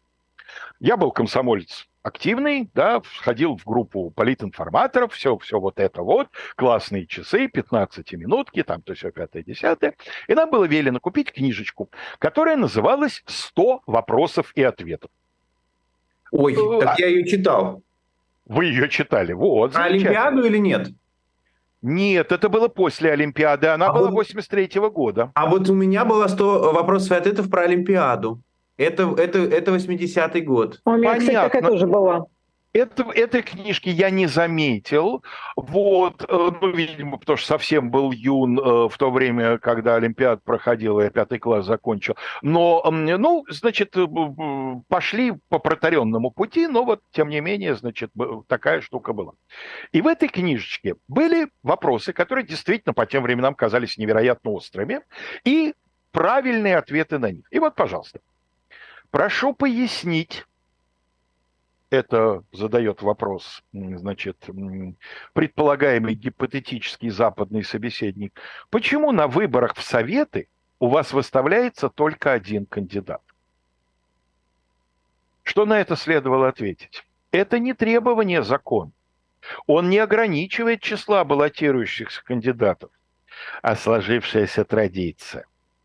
Отметим, что и в буржуазных государствах, ведь контрпропаганда должна быть наступательной, не правда ли, да? От каждой партии в избирательном округе обычно баллотируется не два и не три, а всего лишь один кандидат. Общее количество кандидатов на каждое депутатское место там, как правило, соответствует количеству партий, принимающих участие в выборах. У нас же одна партия, коммунистическая. И если она выставляет своего кандидата, то тоже на одно место – Почему у нас только одна партия коммунистическая, объяснялось в другом ответе, на другой вопрос. И я хорошо помню, вот этот, я, этот текст я нашел, а почему у нас одна партия, я его помню с 83 -го года, правильный ответ. Не и, правильный ответ, и правильный ответ был такой, а что у нас было несколько партий. В начале 20-х годов у нас меньшевики были, а потом вот как-то так получилось, что осталась одна. Но ничто в законе не запрещает многопартийность. Вот. Получили, съели. Нечего. Утритесь. Так вот, выборы первого и последнего, как мы теперь знаем, президента СССР, предполагалось, что они пройдут на альтернативной основе. И было три кандидата. Вот, ребят, просто интересно, да? Помните еще двух других кандидатов? Нет. Не помните. И я не помнил. И я не помнил, хотя я был уже, в общем, э, юношей достаточно взрослым. И, конечно, как и почти вся страна, наблюдал по телевизору за, э, сказать, всеми перипетиями и баталиями и так далее. А кандидатами были Николай Иванович Рыжков, глава правительства, и Вадим Бакатин. Угу. Точно. Причем, если Вадим Бакатин фигура, ну, в общем, ее трудно вообще было измерять по критерию популярности, вот такой обычной популярности, то я хочу напомнить, что Николай Иванович Рыжков за год с небольшим до вот этих самых выборов э, проявил себя, безусловно, как публичный политик, а не как технический глава правительства, и приобрел, я очень хорошо это помню, немалую долю народных симпатий, именно человеческих симпатий, а эти симпатии, конечно, гораздо дороже во время выборов, чем какие-то рациональные соображения. В общем, значительная часть электората всегда голосует сердцем, вот и вы должны помнить в связи с чем. что, собственно, ну, чем Николай Иванович таким вот образом ворвался в публичное поле. Его поведением во время землетрясения в Армении. В Армении. Когда он туда приехал, и когда по телевизору люди, привыкшие вот к этим, да, таким совершенно деревянным лицам престарелых членов Политбюро, и они увидели на его лице подлинные слезы, абсолютно неподдельное ужас и сочувствие к Э, народу Армении, когда они увидели перед собой человека, страдающего, искренне желающего сделать все, что в его силах для того, чтобы э, помочь вот этим несчастным людям, это, конечно, на него сработало. Понятно, к нему было множество претензий, как к любому правителю в ситуации, когда в стране уже буквально, а не в переносном смысле, жрать нечего, да. Но я, это я хочу сказать тому, что это не был кандидат Э, такой вот для, э, то, есть называется, для искусственного создания альтернативности. И я вполне себе, ну, я не знаю, мог ли он реально... Какой-то не, рейтинг то, у него что... был, понятно. Ну, какой-то... Безусловно, да. безусловно, у него был рейтинг. И если бы дело дошло до голосования, я вполне допускаю, что он бы набрал какие-то вполне отчетливые цифры. Но и вот дальше для меня это загадка, и очень жаль, что нельзя больше Михаила Сергеевича спросить об этом. Хотя, я не знаю, может, он когда-то и отвечал, может, когда-то подобный вопрос ему задавался. Дело в том, что оба альтернативных кандидата сняли свои кандидатуры. При этом по нескольку раз разные депутаты выступали и просили их, пожалуйста, не снимайте. То есть участники съезда понимали, что если выборы первого президента пройдут на безальтернативной основе, хотя все по закону, да, никакая Элла Панфилова, так сказать, не придерется. Но они понимали, что именно в плане легитимности, а не легальности это будет выглядеть, в общем, э, определенно ущербным образом. Но Рыжков категорически отказался, он мотивировал это тем, что он хочет продолжать работать главой правительства, что он считает себя не вправе покидать этот пост и так далее. Ну, что же, его никто не поймал на вранье. Это вполне выглядит как честная позиция человека, который чувствует себя ответственным за то, собственно, во что он ввязался, да? Но что касается Бакатина, тот менее внятно объяснил, вот не хочу и все, и, пожалуйста, не настаивайте, я офицер, я держу слово, я сказал, нет, значит нет. Да? Ну, окей, тоже в конце концов, как правильно сам же Бакатин заметил, у нас нет закона, который бы обязывал выйти на выборы. Да? Я могу взять самоотвод, ну, могу и могу. Таким образом, Горбачев остался а, один, в общем, действительно в соответствии с законом. Тут, мне кажется, упрекнуть его не, не за что. А вот было ли, была ли под этим какая-то подготовительная работа, с Рыжковым, Бакатиным и другими. Этого я не знаю и даже не хочу на, э, значит, фантазировать. Ну и в результате 1329 голосов за, 495 против. Обратите внимание, да на, на диктаторских выборах такого количества против не бывает. Но э, надо сказать, что э, на самом деле число депутатов было больше. 245 человек просто не присутствовали на этом заседании, уж не знаю, по каким соображениям, было ли это протестом или еще э, какими-то обстоятельствами объяснялось. А 112 человек бюллетени получили, но не проголосовали. Еще 54 бюллетеня оказалось оказались испорченными. Поэтому, если допускать, что вот это вот неявка, неопущенный бюллетень, испорченный бюллетень, что это протестное голосование, то получается, что Михаил Сергеевич был избран президентом не 73% голосов, как официально отчиталась избирательная комиссия, а 50, 59. Ну mm и если посмотреть на предыдущий раз, когда Горбачев проходил через процедуру выборов, а это было в мае 89 года, за год, да, он баллотировался тогда на пост председателя Верховного Совета СССР, он тогда получил поддержку 90 процентов народных депутатов. То есть получается, что менее чем за год он потерял э, почти треть. Да? Ну, не почти, а треть, собственно говоря. Но это депутаты, это не всенародное голосование. Здесь, сами понимаете, э, не, не все так линейно и не все так напрямую. Вот, собственно, Максим, я оставил для вас время. Ну, я, честно говоря, не хотел вас прерывать, потому что... Спасибо. потому что у меня там получается исторический кусок пораньше. Но вот вы сказали про выборы президента СССР, а, а ведь в 89 году еще были выборы Верховный Совет, которые, наверное, первые свободные по-настоящему... А вот я их сейчас и помянул. Да-да-да, альтернатив, альтернативные выборы, которые по-настоящему интригу. Не везде, не во всех регионах, но кое-где действительно кандидаты от власти проиграли и проиграли довольно неожиданно. Вы, а вы помните те выборы? 89-го? Конечно. Да. Вы, вы уже голосовали? В 89-м, конечно, голосовал. Мне был 21 год. За кого? Ну, в смысле, помните ли вы? И кто вас победил? Вы знаете, в моем избирательном округе, по-моему, Гончар был. О, я не помню точно, но потом точно Гончар был вечность в нашем избирательном округе. Вот был ли он тогда в 89-м, ага. этого я сейчас уже не упомню. Я почему, опять же, еще э, вспоминаю про Верховный Совет, потому что на самом деле мы привыкли воспринимать э, советскую историю, советские выборы, советскую политическую систему как какой-то такой нерушимый монолит, который всегда уверенно стоял, но на самом деле каждый раз выборы Верховный Совет это действительно был большой стресс для системы, э, и протесты, которые были во время этих выборов из-за их безальтернативности, это тоже довольно заметная была для спецслужб, для государственной машины, для административного аппарата нагрузка.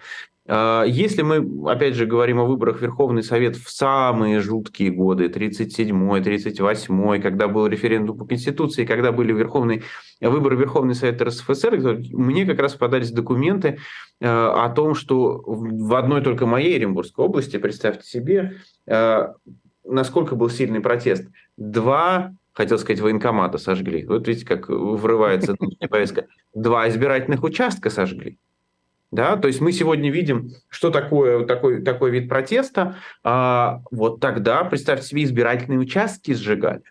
А, плюс ко всему, если уж мы говорим о каком-то организованном сопротивлении, было организованное сопротивление. И вот организованное сопротивление было в основном в, из, в основном в группах верующих.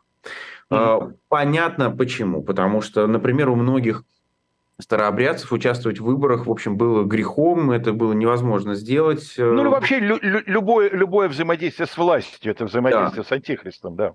Да, и, соответственно, там прям была хорошая такая э, агитационная работа среди, среди них, и действительно целый такие большие сообщества верующих а, отказывались голосовать и так далее. Однако официальные цифры там были все равно, если я правильно помню, 99 э, явка была 96%, а голосование 99,3%, да, то есть э, за э, тех кандидатов, которые там были. Но все-таки, возвращаясь к этим самым верующим, как только власть не уговаривала их, и машина присылала лично за каждым, и так, и сяк, и наперекосяк, но в итоге очень многие не сломались, те, которые сломались, э, просто жалко было. То есть читаешь эти документы, так жалко этих людей, то есть какую-нибудь пожилую женщину, которую силой все-таки приволокли на участок, заставили проголосовать, потому что неважно за кого, для нее сам факт того, что она голосует, э, страшен. Э, и она там ревела потом после этого, потому что считала, что все, дорога в рай ей закрыта, что называется, после этого. Интересно также, что э, довольно серьезное сопротивление было в национальных эм, как бы сказали, кадрах тогда, да, а, и самое большое количество протестных голосов, точнее даже не протестных голосов, а протестных бюллетеней, давайте скажем это так, а, как раз было там, где было э, более компактное проживание, например, татар, башкир или кого-нибудь. А, Еще это легко идентифицируется, почему, судя по всему, там протест был больше, чем э, среди э, населения просто там русского или русскоязычного, давайте так это сформулируем, потому что протестные надписи были на родном языке. Возможно, возможно, они еще так себя чуть свободнее чувствовали, потому что думали, может быть, это расследовать труднее, а, или, может быть, еще не все поймут, что называется. Ну, как-то вот, видимо, проще им было протестовать на родном языке, и э, еще один момент, который вот меня, честно вам скажу, больше всего удивил. 1938 год. Ну, в нашем представлении уже все перекрыто, кошмар и ужас. Представьте себе, находятся члены партии даже, или на каких-нибудь собраниях, э, где-нибудь там в сельсоветах люди находятся, которые говорят, а я Троцкого хочу выдвинуть. Казалось бы, Троцкого уже нет в стране, всем все понятно, он объявлен врагом народа. интересно, что там фиксируют, например. Представляете, люди, которые стучат, они должны записывать, как там, как там сказано. Но они даже боятся написать фамилию Троцкий в своем донесении. Они пишут либо враг народа Троцкий, либо враг народа Т. Точка. Они даже боятся написать. А есть какие-то люди, которые встают и говорят, а я хочу Троцкого. И знаете, что меня больше всего удивило? Это то, что в самых дальних аулах на бюллетенях находили буквы Т. То есть просто э, точно так же, как букву Н Навальный, например, да, писали в каком там, да, у нас в 2018 году или каком, а точно так же букву Т и точка Троцкий ставили на бюллетенях тогда. Меня, честно сказать, когда я это увидел, просто восхитило, что в нас, ну, в тоталитарной стране мы тут спорим, да, какой режим в России и так далее, а тут без всяких споров тоталитарный режим. И все равно есть такое сопротивление. Давайте Даже в альтернативных выборах. Сегодня воскресенье, давайте закончим на э, позитивной ноте. Не знаю, байка не байка. За что купил, зато продаю. Поздний Советский Союз. Выборы. На выборы строим привели, так сказать, роту. Ну, понятное дело, да. Солдаты голосуют прямо с утра. Вот, чтобы дальше весь воскресный день был свободен. И эм, их привели. А как устроен советский избирательный участок? Столы комиссии, слева или справа урна, сзади где-то там кабинки. То есть человеку, который хочет зайти в кабинку, а не проголосовать, как все на столе прямо перед избирательной. Ему надо большой крюк делать. Это тоже важно, это тоже хитрость такая психологическая. Ну и вот рота, значит, грохоча сапогами, выстраивается, получает бюллетени, тут же в правильном окошечке, значит, все отмечает, тут же прямо рядом бросает в урну, выходит перекурить, значит, на крыльцо, ожидает, что их сейчас построят, поведут завтракать. В воскресенье там яйцо, а может быть, по случаю выборов крутое, да, а может быть, даже и два. Вот. И вдруг боец, отличник боевой и политической, воин-спортсмен, классный специалист, дедушка советской армии, ему меньше полугода для, значит, этой самой, сержант, образцовый боец, заходит в кабинку и минут 10 оттуда не появляется – Говорят, что командир роты посидел за эти 10 минут, что у него перед глазами явно совершенно стояла картинка, как через 15 лет он по-прежнему в звании капитана увольняется в запас, отслужив все это время где-нибудь на новой земле. И тут этот боец, значит, радостным, чуть ли не парадным шагом выходит. Что случилось? Что он делал в кабинке, сукин сын? Оказывается, он накануне написал торжественную оду в честь своего участия в выборах, и вот он ее, сопя от напряжения, старался красивым почерком на обороте бюллетеня исполнить. Да? Вот как Красиво. Красиво, а чуть Красная Армия офицера не лишилась перспективного, я имею в виду ротного. Вот так. Спасибо. Спасибо большое, Алексей Валерьевич. Спасибо, Ирина. И спасибо всем нашим зрителям. Ставьте лайки, не забывайте. Я тоже побежал.